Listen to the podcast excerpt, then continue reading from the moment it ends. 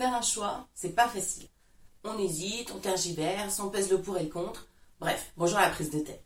Bonjour, je suis Émilie Amic et dans ce onzième épisode de la série Agir, on va parler de la prise de décision, de pourquoi est-ce qu'on galère à choisir entre les différentes options et quelles techniques on peut employer pour pouvoir décider. Car comme le dit Albert Camus, la vie est la somme de tous nos choix.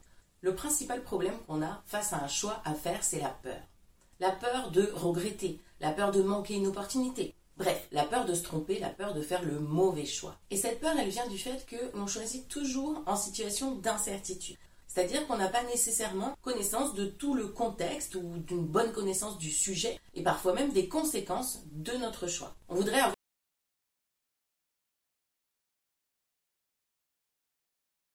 d'autant plus la prise de décision si on attend d'avoir plus d'informations et avec une possibilité d'amplification des conséquences possibles de notre choix. Face à un choix, il y a plusieurs éléments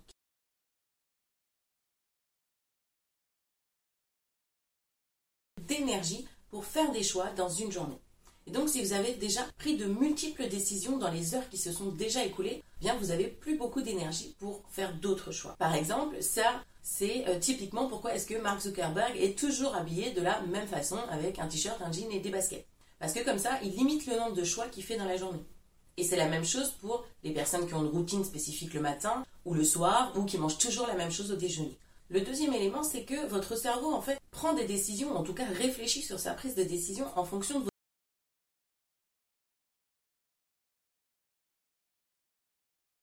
références comparables, et eh bien évidemment la réflexion est beaucoup plus difficile, ça complique les choses pour choisir.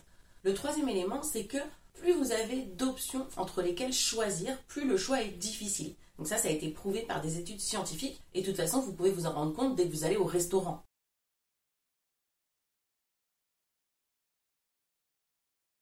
Que s'il n'y avait que trois plats entre lesquels choisir.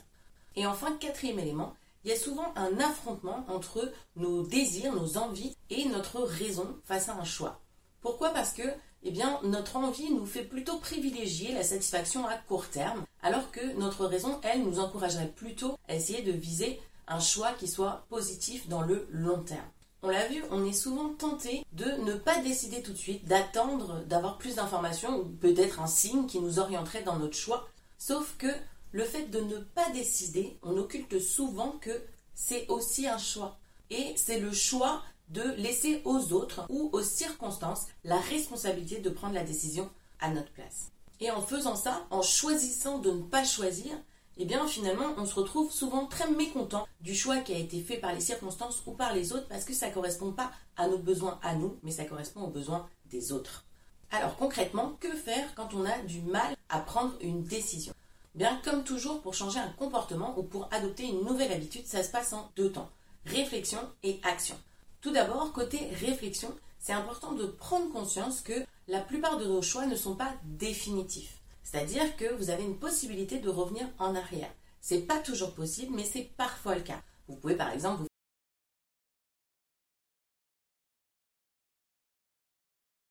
etc.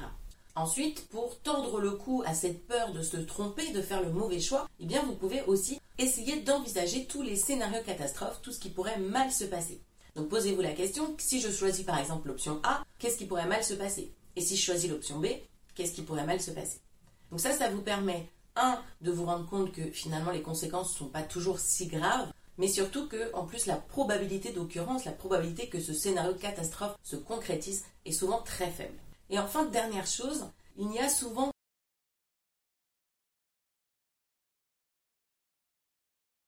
face à un choix difficile. Vous auriez déjà trouvé la solution, le choix serait évident. Donc essayez plutôt de vous dire que vous allez choisir la solution qui est la plus acceptable, peut-être à 80-90%, ou la moins mauvaise solution.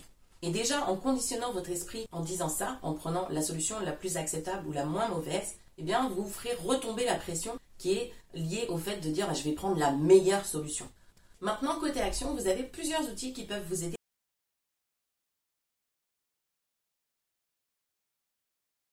Quatre types de choix possibles. En premier lieu, vous avez les choix faciles, où les conséquences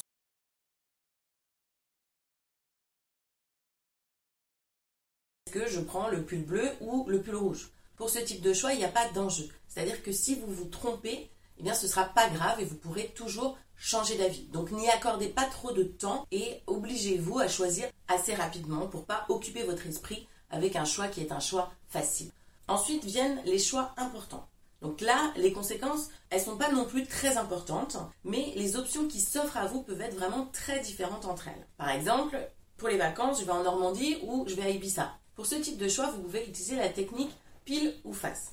Par exemple, vous dites que euh, pile c'est Normandie et face c'est Ibiza. Vous lancez la pièce et vous voyez le résultat qui arrive. Donc, je ne vous dis pas de laisser votre choix au hasard, mais ce qui est intéressant, c'est que souvent vous avez déjà une préférence dans ce type de choix et pour autant, vous ne l'avez pas vraiment en tête. Donc en fait, en, mettant un peu de hasard là-dedans, vous allez voir si par exemple ça tombe sur pile Normandie et que vous êtes déçu, en fait c'est que vous préfériez aller à Ibiza.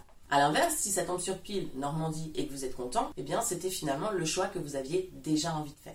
Le troisième type de choix, ce sont les dilemmes.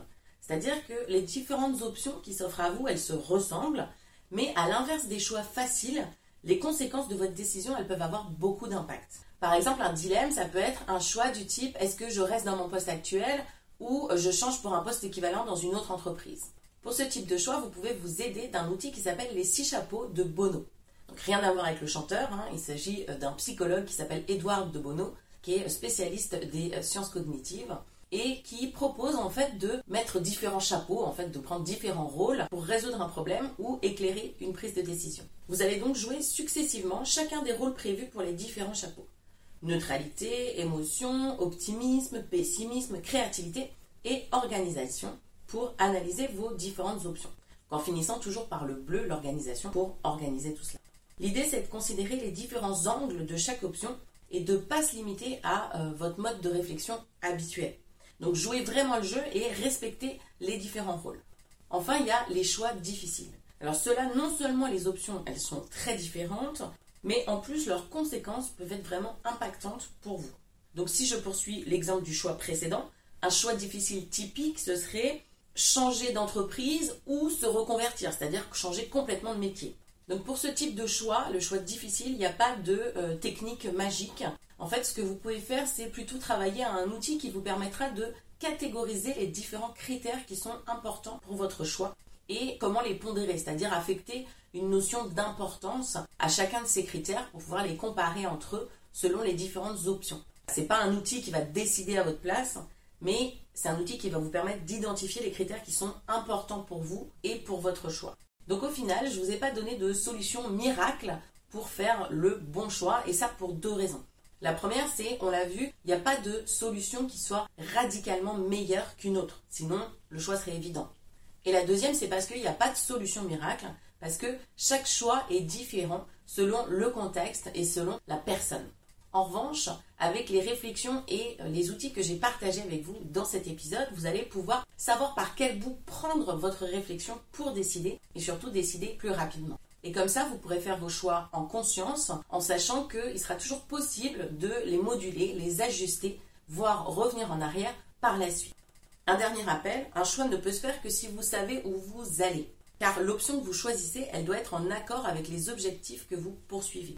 Donc si vous ne l'avez pas encore fait, vous pouvez télécharger gratuitement la fiche outil Fixer ses objectifs. Le lien se trouve dans la description du podcast ou en allant sur www.luceliandre.com pour déterminer vos objectifs.